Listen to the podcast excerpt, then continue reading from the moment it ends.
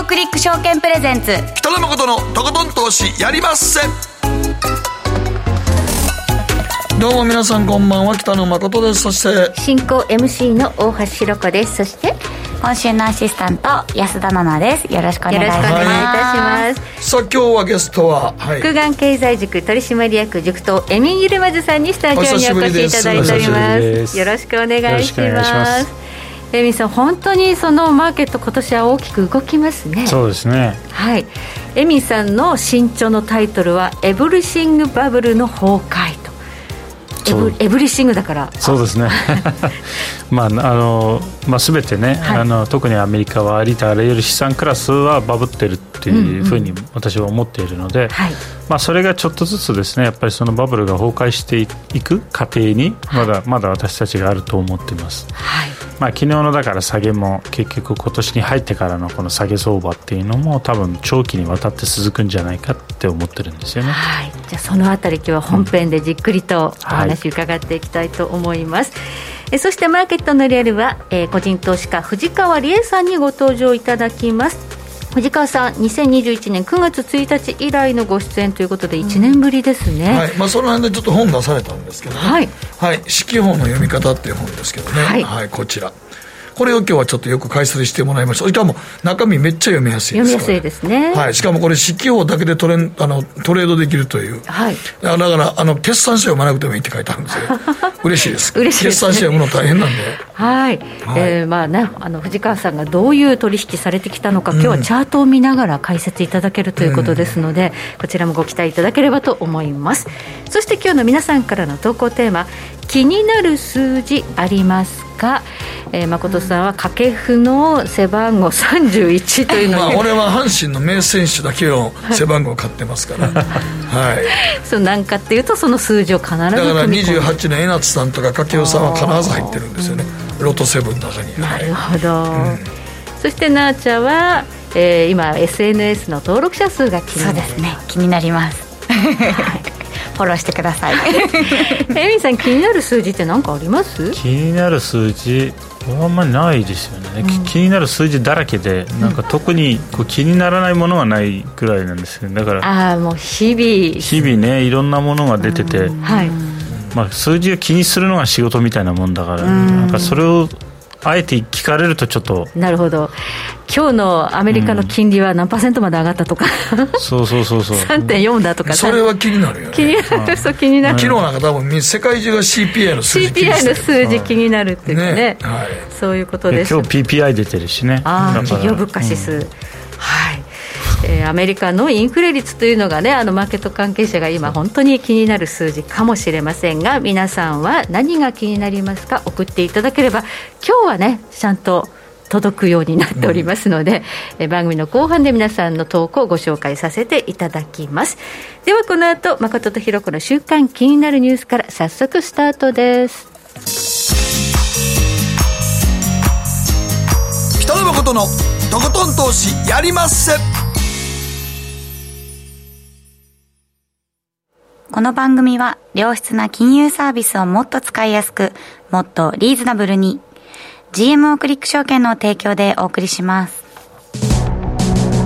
誠とひろこの週刊気になるニュースさて、ここからは誠とひろこの週間気になるニュースです。今日一日のマーケットデータに加えまして、この1週間に起こった国内外の気になる政治経済ニューストピックなどをピックアップしてまいります。さあ、まずは今日の日経平均大きく下がりました。796円1000安、27,818円62銭で取引を終了しました。まあ、このぐらい下げるだろうということは、もう朝起きた時に皆さんもうお感じになったでしょう。ダウ平均がですね、昨日1276ドル37セント安ということで、えー、ナスダック総合、まあ、S&P500 も、まあ、軒並み揃って下げたと。これはあのアメリカの CPI インフレ率が発表になったことに驚いたということなんですが、それにしましても下げましたね、エミンさん。まあそうですね、でも昔の感覚でいうと、アメリカが1200ドル下げたら、日本は大体2000円ぐらい下げてたよね、うんうん、そうですね、倍近く下が倍近く普通下がってたから、だから、まあ、それに比べると、やっぱり日本、あまあ、強くなったかなって、日本株はね、はい、っていう感じはしますまあでも円安やからね。それで助かった企業多いんですよね。確かにね、円安であるということも一つ大きいと。昔みたいな円高やったら、もろ受けてたけどね。ああ、そうですね。1ドル80円時代やったら、こんな2000円ぐらい下げてるよ、今日。確かに。下手したら先物で、あの、サーキットブレーカーからとか ボロボロですね。うん、えー、まあ、9月っていうのはもともとあんまり株式市場にとってはよくないって言われてますね。リーマンもそうやったしね。うんだからまあパフォーマンスがあんまり期待できない月でもありますが、今年に限って言うと、それだけじゃなさそうだと。まあそうですね。あのまあ、パフォーマンスというか、今年株が上がった局面っていうのは、大体出来高が薄いんですよね、はい、それってだから、あんまり健康的な、まあ、強気相場ではないことを示してるんですよ、本当はね。うんはい、だから出来高が多い時は大きく下げて、出来高が薄い時だけ上がっているっていうのは、どうもなんかね、やっぱり弱いですね。うん、今、指数いじられてる方なんでしょうね、だからね。うん、みんな、だから先物とかいじってやってるけど、実態は伴ってないとこ多いと思うけどね。結局 CPI 何ぼやってるんですか？なんでこんな下げたかった ?CPI の数字言ってなかったでしょ？昨日の CPI 昨日の CPI 今日じゃないよ。8.3%です。8.3予想が 8.1%1% ですね、はい、はい、そうですね。あの、うん、コアの方もねあの伸びてたっていうことで。そうですねコアが伸びてたっていうのは大きいですね。大きいよね、やっぱりね。はい、ということで、アメリカの、えー、利上げがどこまでというのが、少しここれまでのコンセンサスより強めになるんじゃないかと、うん、年内になんか4%超えるまで FF レートを上げるかもみたいな話になってきたんですよ、ね、まあ、でもそれずっと言ってたんだけどね、FRP はね。うん、うんまあ、マーケットがね、ちょっとこう、なぜこんなに乱高下するのかも含めて、今日はエミンさんにじっくりと本編では解説をいただきたいと思います。うん、それから原油先物市場ですけれども、えー、昨日は87ドル31セントということで、今、80ドル台まで落ちてきています。えー、オペックプラスで、えー、10月から日量10万バレルの減産ということが決まったということで、これまでは減産枠の縮小、すなわち増産をしてきたんですが、ちょっと減産するぞというふうに言い出してるんですよね。そのぐらい今、原油価格っていうのは、産油国にとっては嫌なレベルまで下がってきたということなんでしょうか？うん、まあ、それもあるし、あとは、うん、あの中国の、ね、需要減が結構あの思った以上なんですよ。はい、で昨日もだからあの IA があれ出してるんだけどね。レポート。そう、はい、レポートでそれで結果的にはそのあの年後半、まあ、年後半、うん、もうほぼ年今年後半だけど、まあ、100万バレバレルプラスすると、はい。えー、今からね、はい、今後。だから多分それに合わせても原油価格下がってるんで、うん、まあ、そういう意味で下げを止めようと思って減産に踏み切ってるんですけど、うん、ただね、これ、要は原油もだから為替みたいなもんでちょっと投機的に行き過ぎるんですよね、はい、どっち方向にもね。はいはい。だからそれが巻き戻す戻すとまたそれはそれでもすごい厄介っていうか、うん、あのコロナショックみたいにマイナスになると思えないものの やっぱりまあ50ドル、60ドルまで戻るでしょうね、原油は。あなるほど、うん、今年はあのロシアのウクライナ侵攻というのがあって、もうエネルギーショック的に WT や原油価格も130ドルぐらいまでね、そうですね上がったんですよね。うん、130ドルまで上がって、しかもまだだってあのロシアへの制裁が続いているし、はい、あのいろんな意味で供給サイドの問題って解決はしてないのに。うんえー、ここまでやっぱり原油価格下がってきてるってことはそれ以上にやっぱり需要減がひどいと、はい。特に中国の需要ですよね、はい。うん、中国はゼロコロナ政策をまだやってるっていうんですから、うん、ちょっとね、何が起きてるのかなと、あと不動産バブルの崩壊とか。そうですね、はい、まあ、それもあるし、かつ、ね、あの党大会もね、はい、なんかちょっと準備が間に合わなくて、11月にやるとかやらないとかなんか、ね、そんな話になってるんですそうなってるんですよ、まあ、このタイミングでちょっと習近平さんがあの外遊に初めてコロナ以降の初めての外遊にね、はい、出かけるとっていう上海協力機構の,、あのそのミーティングがあって会合があってね、えー、というのもあってなんかどうもちょっとこうロシアの動きもねあのウクライナに対して戦場では負けてるから。かなり劣勢みたいですね。そうそうなんですよ、うん、だからこのタイミングでだから中国は本当ゼロコロナを早くやめればね、みんなが党大会終わってやめるんじゃないかみたいなの期待してたんだけど、そうはいかないかもしれない。長引く、まだまだということで、ねも実際あれやってる限り、なんか中国の情報って今、ほとんど入ってこないけど、うん、何何が起きてるのかよく分からへんよね。なんかだから、だから途中でほら、なんか水がなくなったとかなんか言ってとか、干ばつとか、ね、干ばつとかもあったりとかしてたけど、なんかゼロコロナやってるから、あんまりこっちにも情報が入ってこないので、はい、なんか不穏なニュースだけがこっちに流れてきてるけどね。情報統制も相当してるでしょうかね。ね中の外国、あえてね、あんな感じだとね、外国人も逃げちゃうじゃん。そうですね。うん、自自国に戻ってるとか。だからあの人民元の下落も結構厳しいんですよね、うん、減安もすごい、だから資本が出てるんですよ、すね、外に外に出て行ってんや、ね、逃げちゃってるっていう感じですね。ということで、まあ、こういったことが原油価格にも影響を及ぼしているということですね、えこの後またエミンさんにはじっくりとマーケット全体について伺っていきたいと思います。ではここでナーチャが気になったニュースのピックアップです。はい、はい。〇〇ペイで給与支払い可能にというニュースです、はいはい、企業が賃金の一部をキャッシュレス決済口座などに振り込むデジタル給与払いが来年度にも可能になる見通しとなりました、はい、現在はですねあの賃金は現金で労働者に支払うことが労働基準法で定められているんですが、はい、例外として銀行口座などへの振り込みが認められております。そこにデジタル口座を加えるという形になるそうです。振り込みでの給与払いっていうのは一応例外なんですね。はい。だ手渡し。昔はね封筒で手渡しだった時代が。ね誰がそんなこと言います？それ怖いやん落としたりとかでもそれが基本だったわけですね。昔はね。労働基準法の、そうですね。で例外で銀行口座ということになる昔はだから本当に手渡して封筒で渡してましたからね。落としたら終わりですよね。落としたら終わりちょっと喜んで飲んじゃったりしてね忘れちゃったりして、そうそうそう酔っ払って。酔っ払って。盗まれちゃいますよ、ね、よくある話だったんですけど、それが今、振り込みが当たり前になって、これ、例外なんですね、まあ、最高上限が100万円までやったら、デジタル給与払いも認めますよと、はい。はい、デジタル給与っていう、デジタル口座っていうのに、 PayPay とか、うん、だから D 払いとか、D ポイントとか。楽天ペイとか、これってどうなんですか？便利だってことなの、うん、まあ便利は便利なんでしょうけどね。ほとんどの支払いを多分できる？こういうのでしてる人が多いと思います、ね、今ね、はい、はい、今わざわざ、えー、銀行から引き出してキャッシュにしてこうやって何か支払う人はいないということで、少ないまあ、あんまりだって今の銀行だってほとんどあのデジタルアプリあるじゃない？だってアプリで、あります何でもアプリで支払いできるもん、うん、あの引き落としもそうそう。引き落としも。だから別にあえてそれそこまで、この時点でそこまで画期的な話だと思わない、まあ、あるとしたらアドバンテージは、うん、まあ、つまり例えばポイントがつくとかね、そう、ポイントめちゃめちゃつきますからね、そう。だからそれぐらいじゃないかな、まあ、それもだからクレジットカード使ってる人たちっていうのは、もともとそれやってるからね、今ね。うん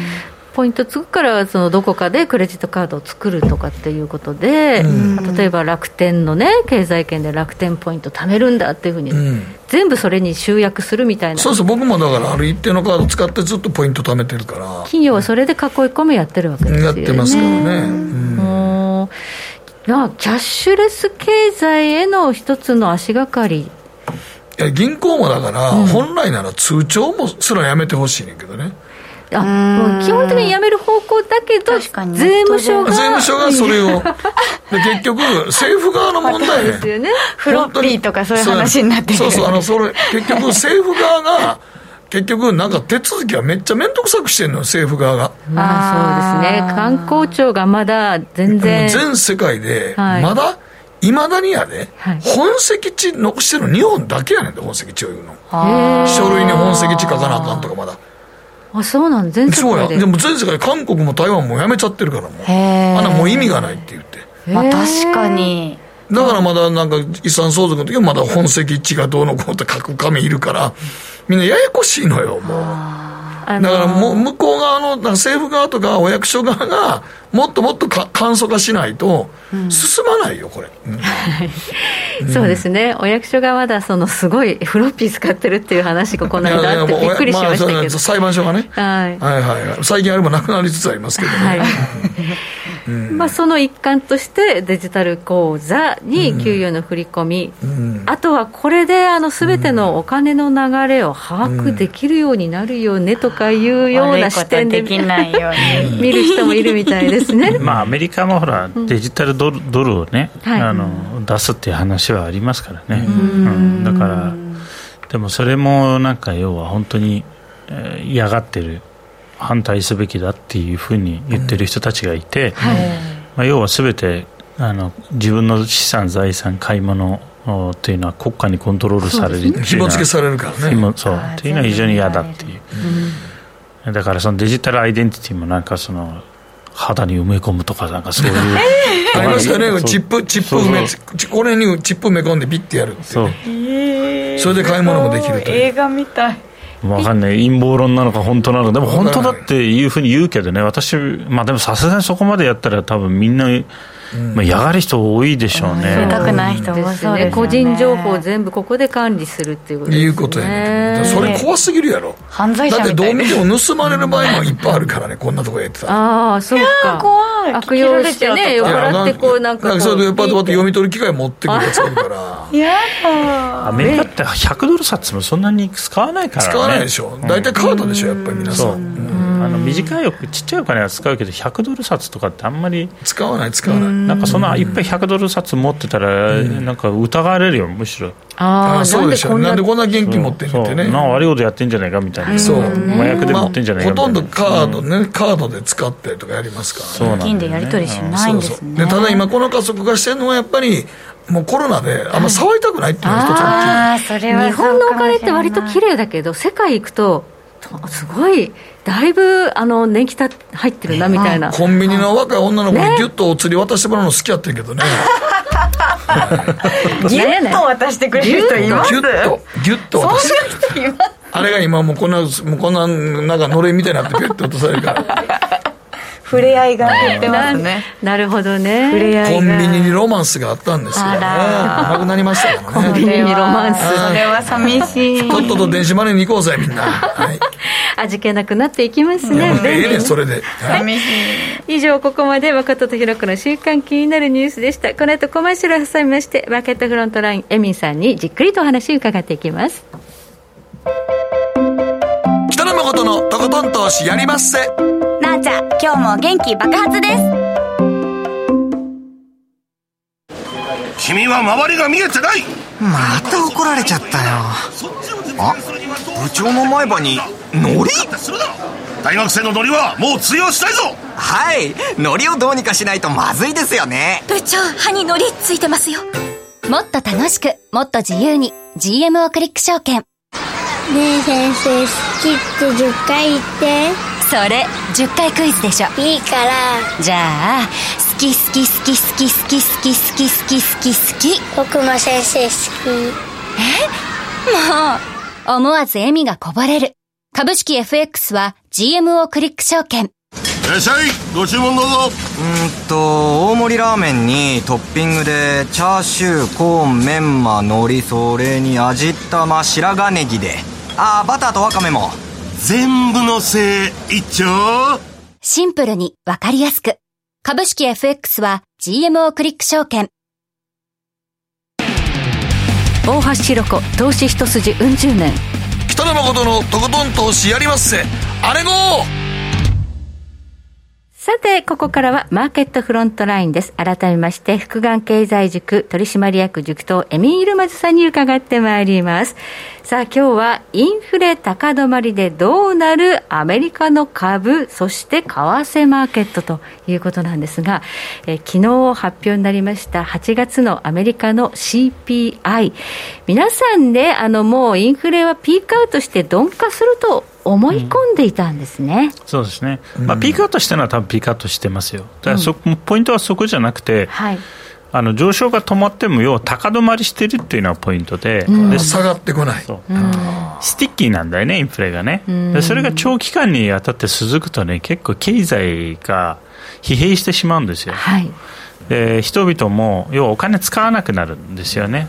あの一時的なインフレだと思ってまあ、なんとか借りて、クレジットカード使ったりとかね、借りたりとかっていうのを1回ぐらい、2回ぐらいやるかもしれませんが、やっぱりずっと価格が上がっている上昇だと、状況だとちょっとお金使わなくなる。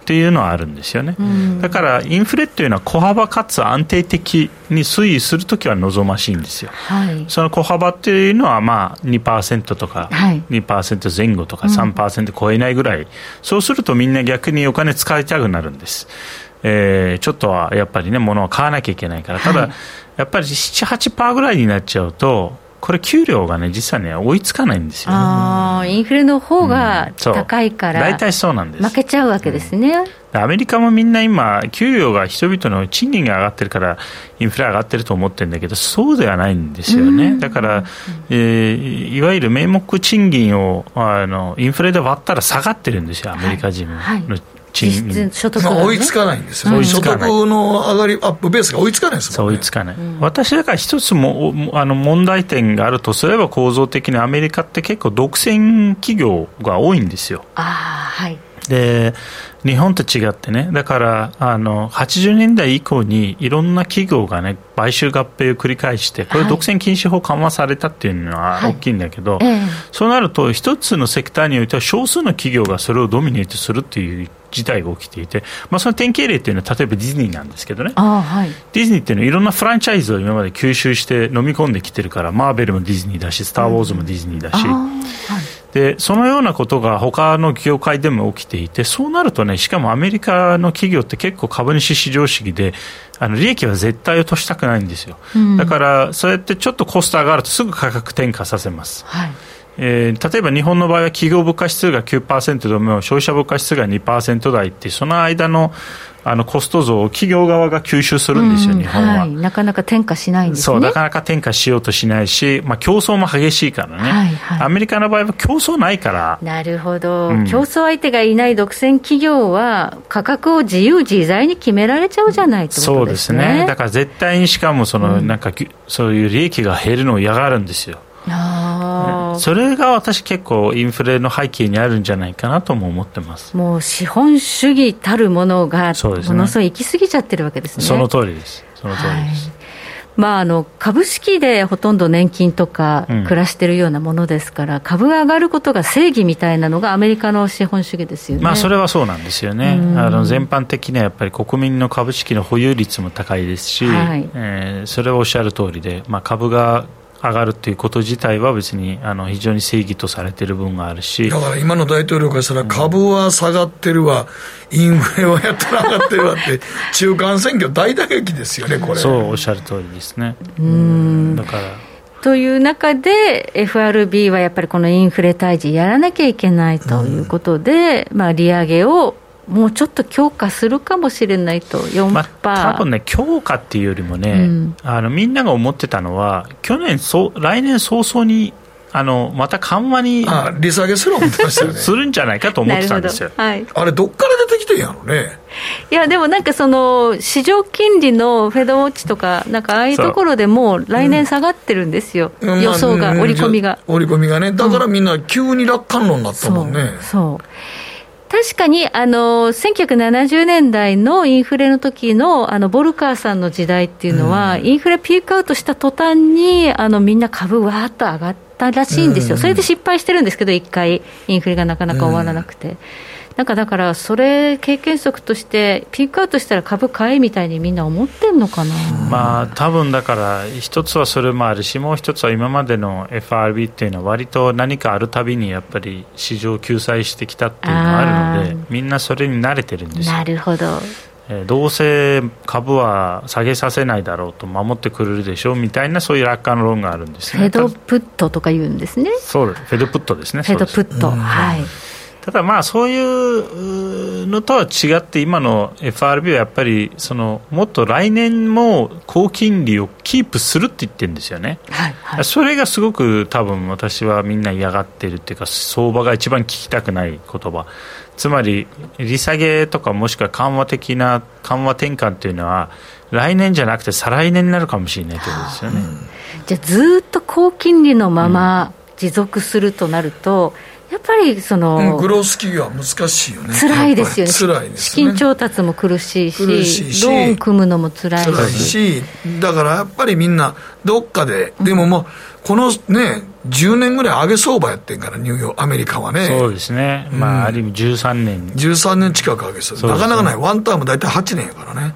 あそうですよね、うん、それが13年ぐらい続いたわけやから上げ相場が、はい、そう考えるとだからまあ投資家は多分ずっと上げ相場慣れてきたから下がったら買いたいのよ、うん、日本の個人投資家もみんな米株買っちゃって脳内変換できないのよ。買っちゃってますね。そうですね。僕は僕も自分の経験で分かるけどライブドアショックの前までずっと上げ,、ね、上げ相場やったから、はい、買えば儲かるからであの時ライブドアショックだとしばらくしたらもうヘッジファンドにめたくそぶられたから。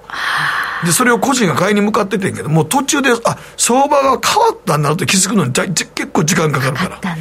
かかるよ。だって成功体験が何年もあんねんもん。うん。だから日本の個人投資家もあのナスダックの中のレバナスとかを買い続けて成功してきてるから、今、相場変わったっていうのに、まだやってるみたいなところあるかもしれないですね。そうなんですよね。だからカカオもね、ああいう局面で何度も下がってはまた戻って高値を更新してるので、えー、多分そういう変化には気づかないでしょうし、まあ、あと、まあ、これはだから、フィナンシャルメディアとかもあんまり言わないんだよね、アメリカとか見てても、やっぱり結構あれなんですよ。あのあのポジティブなことしか言わないんですよね。あいいあのやっぱりコメントは言いにくいです。言いにくいでしょうね。買わせるっていうのが仕事なんですよね、多分ね。まあ、ね皆さんに買ってもらおうと。また日本の方がましかもよ。私がだってバブルが崩壊するって言って結構いろんなところ読んでくれるからさ。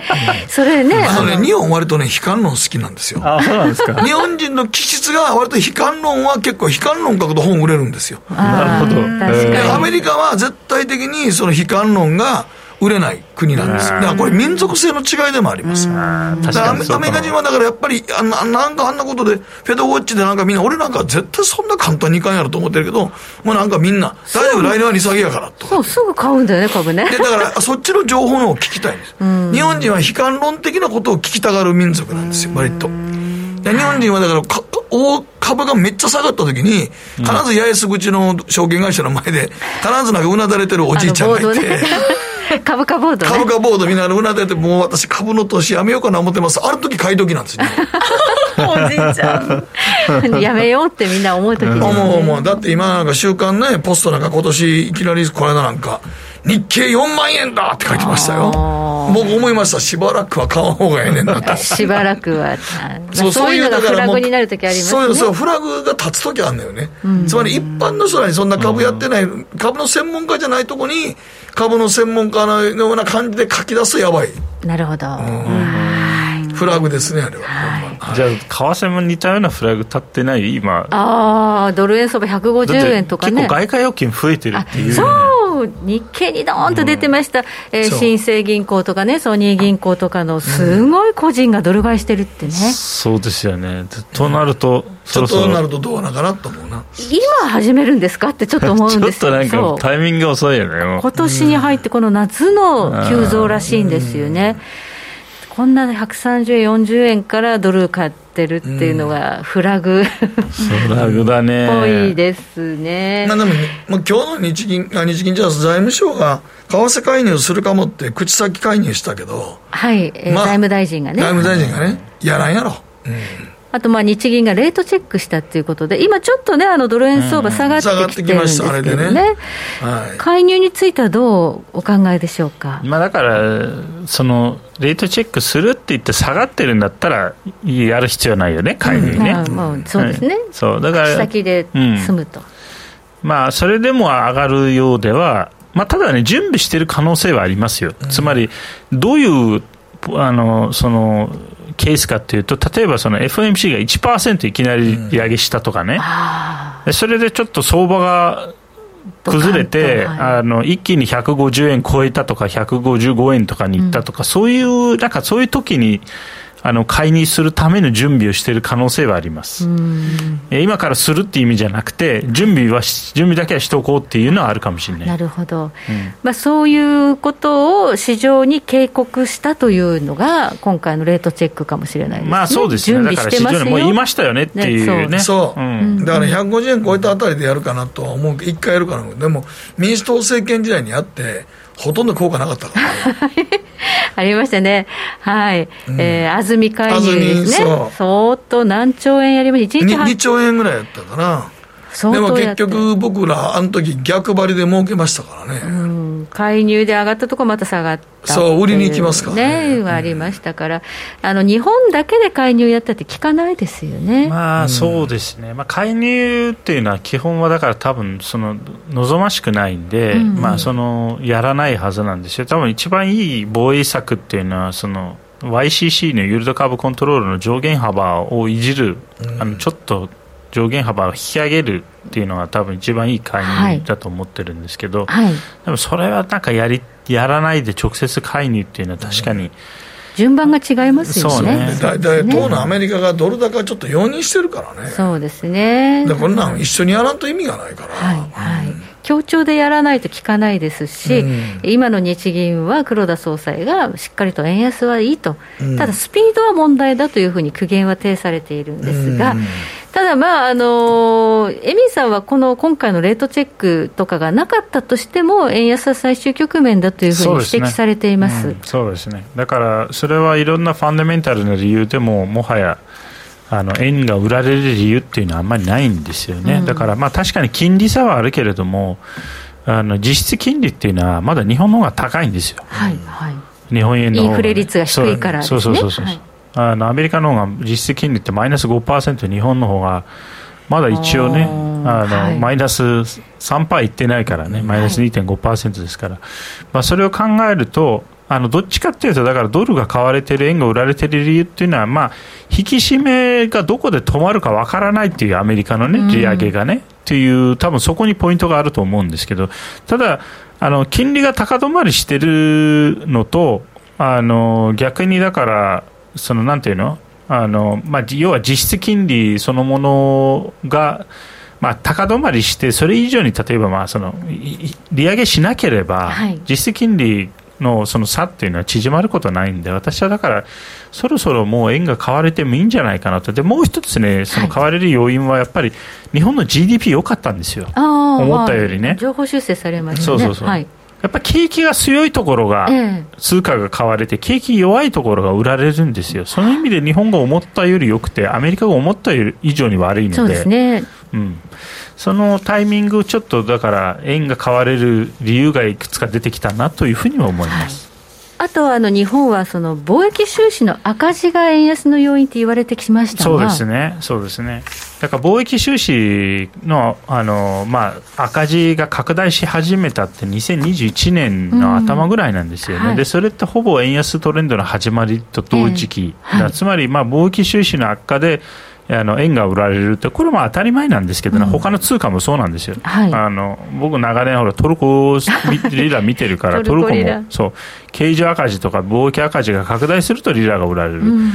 ただその理由は何だったのかって原油なんですよね。そうなんですよ。結局原油なんですよ、結局、日本のエネルギー政策で、もう原油を高止まりしてるのは買い続けなあかんわけから、ね、しかも安い円で、はい、だからこれ、物価上がるのは当然やねん。日本も、そうですね。だって電気代が上がってんねんそうですね。それはすべて上がるわな。うん。その原油が先ほども言いましたけど130ドルぐらいまで上がってたのが今80ドル台です。そう。そう。下がってきてるから。でも中国のね、はい、中国は40万バレル減るって言ってるからその今年の、はい、需要が。ねえー、かなり大きい。90、1990年以来だと思う、あの下げ幅として。は、はい、で一方で日本は今度、原発再稼働させます言ってるから、岸田さん、よく英断しましたね。そう。だからその意味で、日本の貿易収支悪化させる要因の一つが、まあ、なく完全になくならないにしても、まあ、軽くなるよね、影響はね。そうですね、うん。うん。とい。うことは、ちょっと円が買われる要因ではあるね。はいそうすると、まあ、今のドル円相場のこの上昇というのは最終局面であるということで、ここは気をつけなくてはいけないそういうことだと思います。はい、これ、円高になるようなことがあれば、やっぱり日本株も多少はショックがあるでしょうかね。そうですね。まあ、その一番望ましいのは、うん、まあ結局上がるときも下がるときも一緒なんだけど、要はあんまり急に動いてほしくないんですよね。あ急激に。そう。急激に動くと経済活動そのものに害を与えるんで、あんまり急激に動いちゃうと、みんな一回躊躇するじゃないですか。はい、だから、為替はどうなるかわからないから、とりあえずちょっとなんか買うものは、あの、待って、売るものは待ってみたいになるんで、企業、これ企業間の話ですよ。だから、それはあまり望ましくないので、これから一番いい感じは、まあ、じわじわちょっとずつ円が買われていって、まあ、年内は130円台をキープして、まあ、来年の終わりぐらいには120円台、えだったら、まあ、万々歳ですよね。でも多分そうはならないんですよ、この相場は。はい。これたこれ多分一気に円高に来そうな気はするんですよ、なんとなく。それは米株が原因ですか？そうだから 米株の、はい、まあ、結局、ショック、なんちゃらショック的なものが起き起きたら、うん、一気にやっぱりそのキャリートレードの巻き戻しで円高が進むんですよね。うん、で過去のあの、まあ、大きい金融危機的な状況でも同じことが起きてるわけですから、はい、今回は確かにそのアメリカは割とだから、まあ、秩序よく下げてる、テクニカルに沿って下げてる印象はあります。はい、ただ、どこかで人々っていうのはもう諦めてね、はい、いや、これ、下がったら買っても損するんですよ。下がったら買ってもっと下がりました。うん、これじゃもういいですって全部売りましょうっていう、その瞬間があります。はいえー、そうなった場合にはね、ちょっと一気に円高が進む可能性があるんですよね。はい。うん、そういう時に備えておくポジションというふうにね、資金管理しながらですよね。その通りですね。はい。だから。なんとかショックが来た時は、これ買う。チャンスですよね。まあ、買うチャンスはでもその時は多分為替はいじらないで、どっちかというと他の資産でで見た方がいいかもしれないですね、ちょっと。日本株とかにした方がいいですか、ね、そうですね、だからあのこれね、結局ね、みんな覚えてらっしゃるか分かんないんだけど、過去のああいうあの金融危機で円高が一気に進んだ局面っていうのは、結構ビットレスマーケットだったんですよ、つまりないんです、板が空っぽなんです。価格が飛ぶってことですね、オーダーがないそうそうそうそうそう。だから結構あの勢いで円高に戻っていったっていうのはあるんで、はい、ちょっと気をつけないと。うん、だから為替介入こそそういう時にやるかもしれない。逆に今度円高を防ぐために。はい。じゃあもう最終局面急激な円高のリスクそして米株大きく崩れるリスクには注意ということですね。はい、はい、えここまでエミンさんに伺いました。どうもありがとうございました。北野誠のとことん投資やりまっせ。なあちゃん投資勉強するぞ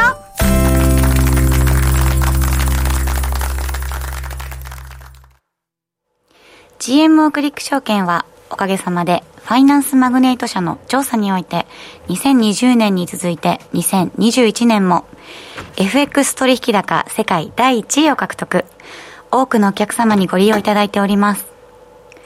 GMO クリック証券は安い取引コストが魅力であることはもちろんパソコンからスマートフォンまで使いやすい取引ツールも人気。またサポート体制も充実しています。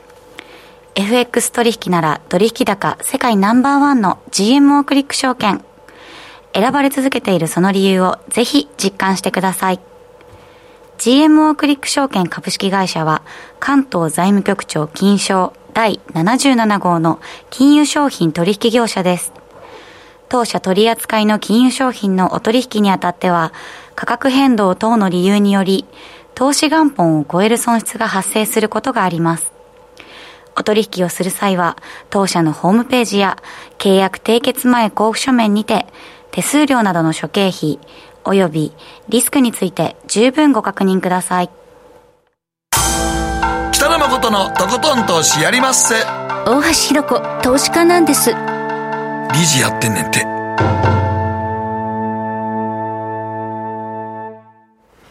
マーケットのリアルということで今日は個人投資家藤川理恵さんにスタジオにお越しいただいております。こんばんは、はい、こんばんは。よろしくお願いします、はい、今回は土文系女子株の達人が教えるえー、ちょっとこれはなあちゃんが一番読んでほしい本ですね、は。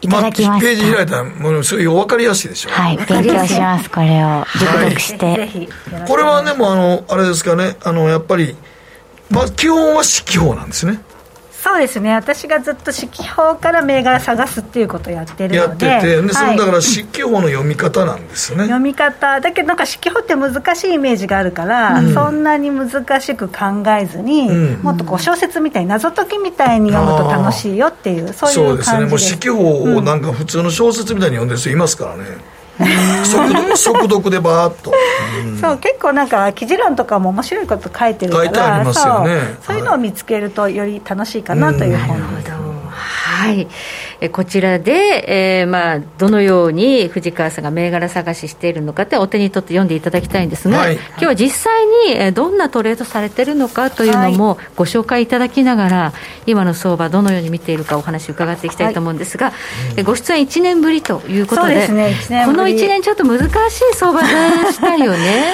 そうですね。まあ簡単と思ったことあんまりないんですけど でもそれにしてもこの1年は結構難しかったですね。だから、まあ、勝たなくてもいいけど大きく負けないっていうことはすごく意識してます、う例えば、えーと、あの徹底的にマイルールっていうのを決めていて、うん、まあ、去年の11月ぐらいからすごい相場下げてますよね、だからその時にもう25日移動平均線割れたら売るって決めたんですよね、でそそうそっからもう25日移動平均線を明確に割れたら、うん、もう感情抜きで、いろいろ理由をつけずに売ると決めて、それを徹底してやってます。25日割ったぐらいで、うん、あの売ってしまっていれば、大きな損にはならない、ね、そうなんですよ、だから結構割れたものって、その後ずるずる下げることが見てると多いから、うん、まあ、そこで損切りすると、はい、で、まあ、そこから回復したら、もう一回買い直せばいいやっていうふうに割り切ることにしてますね。はいそうするとえこまめにもうあの切るということを覚えると塩漬けしないであの そうキャッシュになっていくわけですよね。そうですね。だからなんかその損切りするのにも心がな慣れてきたというか、うん、であと割と利益確定もあまり欲張らずに、うん。はい、こまめに結構今年はしてますね、うん、なるほど、うんでこの期間、成功した体験というか、銘柄はどんなものがあったでしょうか、はい、えっとまあ、一番自分の中でうまくいったなっていうのが、はい、7740のタムロンっていう会社なんですけど、はい、これ、一眼レフの交換レンズの専業メーカーなんですよね。えー、で、えっと、ソニーのソニーとかのデジカメ明確社のあの OME のレンジ、うん、OEM のレンジレンズを提供したりしてるんですけど、はい、まあ、それが去年のオリンピックの時に、えー、そのカメラマン席にこのソニーのカメラがすごい増えたんですよね。ね。でそれで最初になんか気になって調べたら、そのレンズをこのタムロンが作ってるっていうのを知って、そこからまあ去年も何回か売買しましたけど、はい、引き続きすごい好調なんですよね。はい、まあ、多分海外売上比率が高いっていうのもあって、円安もあの後押しになってるんですけど、はい、えー、と4月の終わり28日に第一四半期決算発表して、えー、そのタイミングでもうすでに上期と通期の予想情報修正したんですよね、すごい。第そう第一四半期で情報修正するって結構自信がないとできないですよね、はい、そうだからその後、えーと買って買うんだけどやっぱりすごい決算が良かったから株価が急騰して跳ねたんですよね、うん、でもそこでは終わずに、はい、そこから一回調整して、まあ、25日移動平均線ぐらいまで下がるのを待って、はい、そこの押し目で買って そう。でも徹底的に押し目を待って買って、はい、ですごく進捗率も良かったからまたその後、えーと、情報修正するしたんですよね、うんうん、でそのタイミングでまた半分ぐらい売って、うん。はい、でそのまま一部持ってますけど、はい、すごくそれはうまくいったかなというふうに思います。すごいですね、うん、これもあの急騰した直後には買わずに少し押すのを待つっていうのが。そうなんです。それを覚えたんですよね今年は。飛びつかない。飛びつかない。飛びつくと一旦押したところでそうややんなっちゃう、ね、そうそう結構その下げてる間耐えなきゃいけないし、うん。うん、でやっぱ勇気がない結構そこで損してると買います勇気が結構ないから、そこで待ってて、はい、大体下がってくるのが多い多くないですか？多いですよね。まあまあそんな一直線に上がらないですか？ら、ね、そうですよね。一直線に上がった人でわっといったらもう乗り遅れた思ってやめますか？らね。そうです。もう行っちゃったものはだから追わないで追わない。そう。そう追う。と高値疲れになるんで、ね、そうなんですよ。だからそう下がってきた。大体そうなるし今みたいな相場だと全体相場が荒れてきたりするから、うん、その時にこう下げてきてくれるといいなと思う。なるほど、うん、これが一番、まあ、一応基本的なルールとしては25日移動線売買なんですね割と、はい、そうです。ねだからまあこの1級決算のところなんか見てても25日移動線のところの下回った時は買いに行かないんですねやっぱりね。そうなんです。そうそれも自分の中でルールにしてルールがあってやっぱり25日移動線を上回って初めてそうです。買わなければならないと。そう 買わなければいけない。ここルールなんですねやっぱり、ね、はい、もうそうやってビジュアルで決めてるとい。ろいろ悩まないじゃないですか、はいうんす。ね、もうそれに。従ってやればでその従えた自分を褒めてあげるみたいな。なるほど、なかなかルールを守れないのが、まあ、相場だったりするんですけど。買いたなるもんな、なるんですよ。今買わなかったら遅れんじゃないかと思うんですけど買った途端に押すんですよね、そうなんですよ。そうなんです。不思議なことに。不思議なことにね、うん、そして次の銘柄ははいこれ失敗した例もあるんです、ね、失敗したのはそのキーパー技研なんですけど。これは上がってる銘柄ですよね。これ今年2倍になった銘柄だから、まあ、これこれはどういう会社でした？キーパー技研は車のコーティングをしてるんですよ。コーティングしてるやつや、うん、聞いたことあったわこれ。そうなんかその すごい質のいいコーティングで、うん、高い。そう。普通は雨が降ったらこう水玉ついたりするのが全然コーティングしてるとむしろ降った方が綺麗になるみたいなそういうやつですごい成長してるんですよね。でこれは、えー、と6月期の2級決算第2四半期決算の発表後にえっと、25日移動平均線付近で買ったんだけど、はい、その後割ったから売ったんですよ。それはルールに従って。なるほど。でもその後復活して25日移動平均線の上に乗っかってこう上昇トレンドになりかけたところで買いそびれちゃって。買いそびれたら、そっからもう倍以上になって。気がついてそうか。自分が売ったところよりも上にあるところの買い戻しっていうのはすげえ損した気分なる、ね、そうなんですよ。だからそこで躊躇しちゃってでもう一回おしめつけたのにそこでもなんかうん躊躇しちゃった。なるほど。そううんそうなんですでもねこれね買って売ったところってすごい値幅ちっちゃいから損失額はちっちゃい。そうそうなのねほとんど。そんなにしてないんですよ、ね、ほとんど損してないけどでもなんかその倍取れなかったのが損した気分になって。悔しいね。かなり悔しいというこれ見るたびに悔しくて、うん、全然でもやっぱ下がってくれない。そのまままた上に行きそうになっちゃって。しかも途中で窓開けて上昇してますからね。そうなんです。またこれ決算、ね、毎回毎回決算がいいですね、うん、そう。で月次も出てるから月次もよくって、はい、なんかそのたびに動いて、はい、悔しい思いをしてます。なるほど、うんこのような、まあ、成功談と失敗談がある中で、はい、えー、今、どんなところに注目してんの？というのをね、ちょっと伺っていきたいんですが、はい、えー、とまた今週金曜日にあの四季報の秋号が出るんですけど、はい、私、四季報が届いたら必ず一通りバーって見るんですよね、えー、でその見るポイントが、四季報には月足チャートが出てるから月足がぴょこっと出てるもの、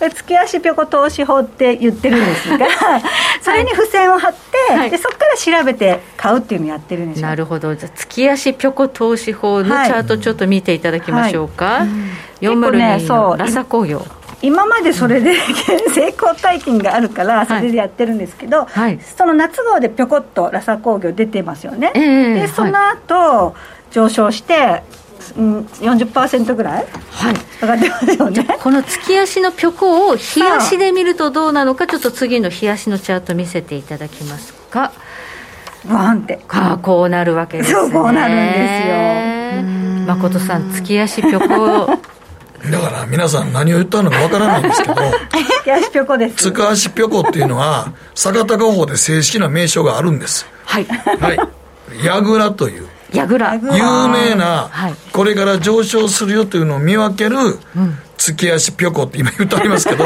坂田工法では昔からこれをやぐらと言って、ちゃんと採用されてるやり方です。はい。うん、そんな伝統的な。伝統的です。あのなんか自分だけネーミングしたような顔出してありますけど、はい、本にも書きました。月足ぺこですか？坂田工法では櫓です、はい、そうなんですね。でもでもじゃあさっきの月足もっとも月足ぴょこ出してもらってちょっとねもう一回戻っていただくと。月足ぴょこって俺も言ってるけど。櫓なんですねこれね櫓うん。はい。櫓っていうのは、この最後のあの太くこのえー、陰線つけますよね。はいはいはい。で、これでなんか、まあ大体、大体6か月から1年って言われてるんですけど、うん、このなんか移動平均線で黒いあの、ちょっと何ヶ月前、白く櫓が立つ前に、1、2、3、4、5、6、半年ぐらい前に、ぐっとチャートあの、移動平均線に落ちてますよね。はいはいはい、落ちてるところでガンとこれがダウントレンド、これがもう、これからまだ下がりますよってササインなんですね、大きな櫓が。で、この櫓がしばらくうねって、6ヶ月から1年ぐらい経った後に、月足で陽線が立って、その月足で次のや前の櫓を越えてきたら、こう、こういう感じです、ね。櫓が2つあって、こっちの櫓がちょっと高くなるんですよね、上がる櫓が。はい、そうすると、これが次からは上昇しますよっていう波動になるという。これが坂田合法で言われる櫓という。月足ぴょこではないです。櫓です。櫓。でもこの櫓でイオンファンタジーとかね。イオンファンタジーも月足ぴょこで。そうなんですね。ちょっと見せて。月足ぴょこで。あんた言い直せへんな。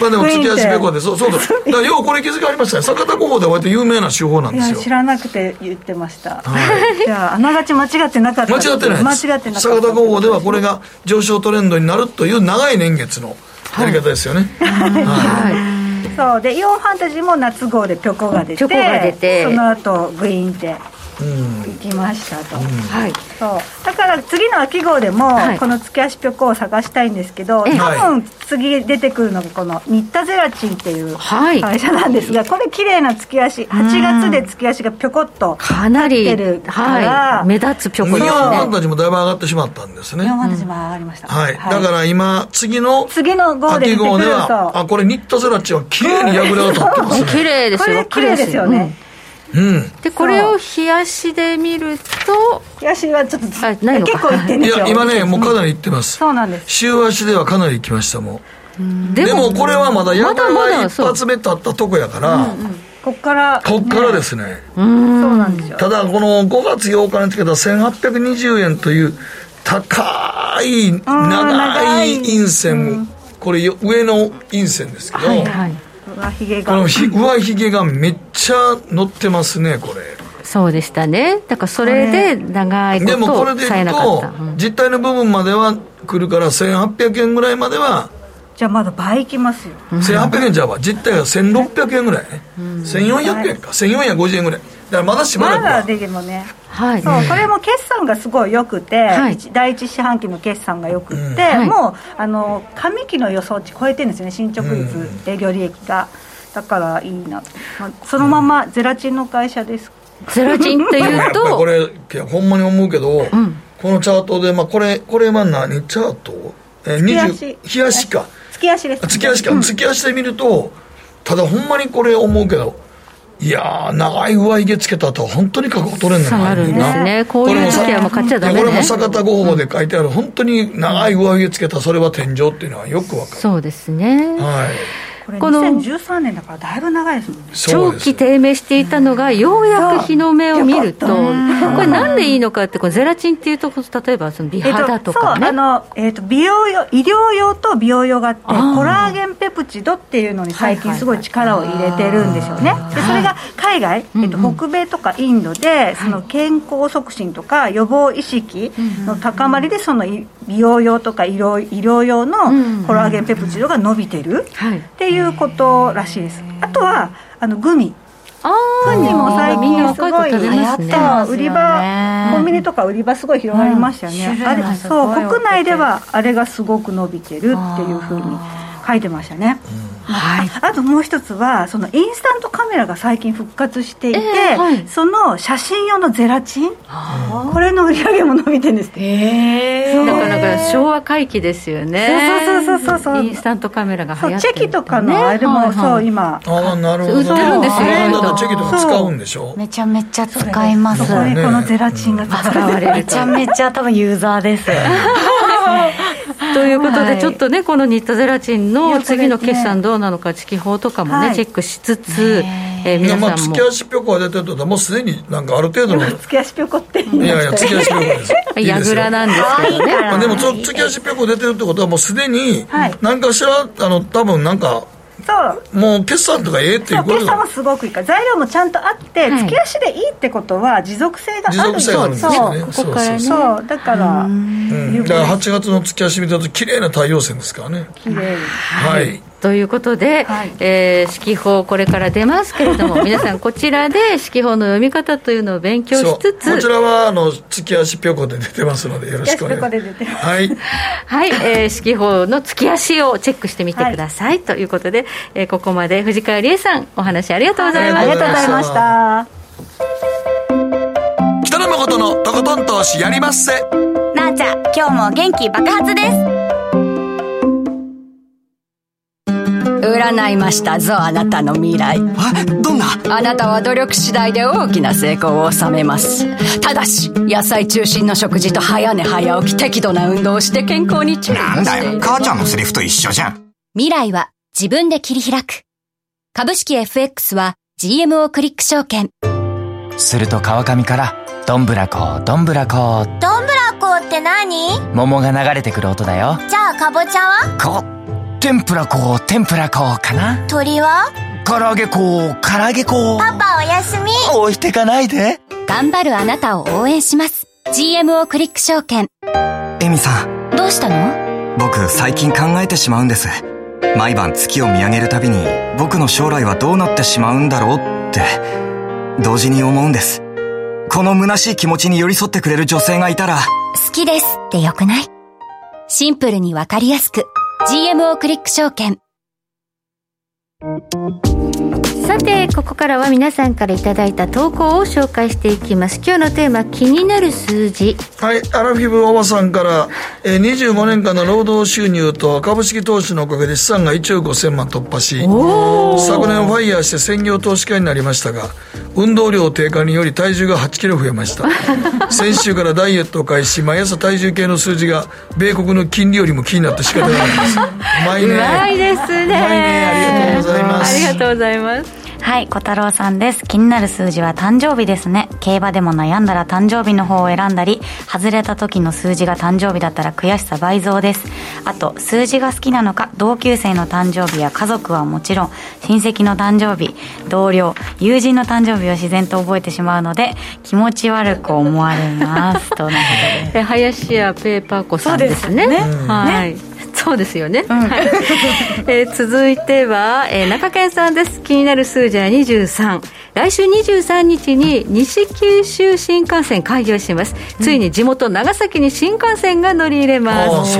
博多まではつながらず部務開業ですけれども早く乗りに行きたいです。ということで九州もこう新幹線で縦横無尽に行けるようになるんですね、ね、楽しみですね。楽しみですね。はい時計の針は23時27分になるところです。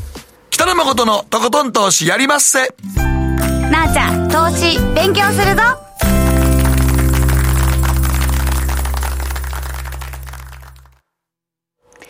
この番組は良質な金融サービスをもっと使いやすくもっとリーズナブルに。GMO クリック証券の提供でお送りしました。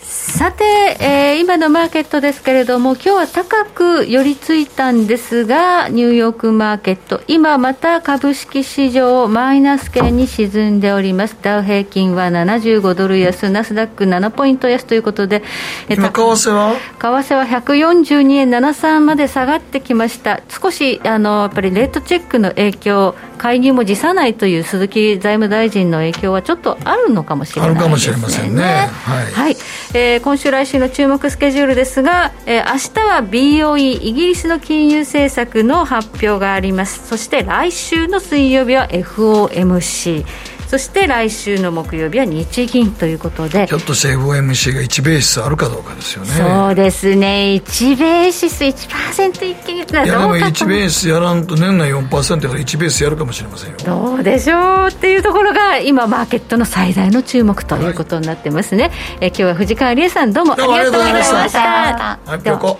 はいぴょこ。月足ぴょこですよ。ぴょこぴょこ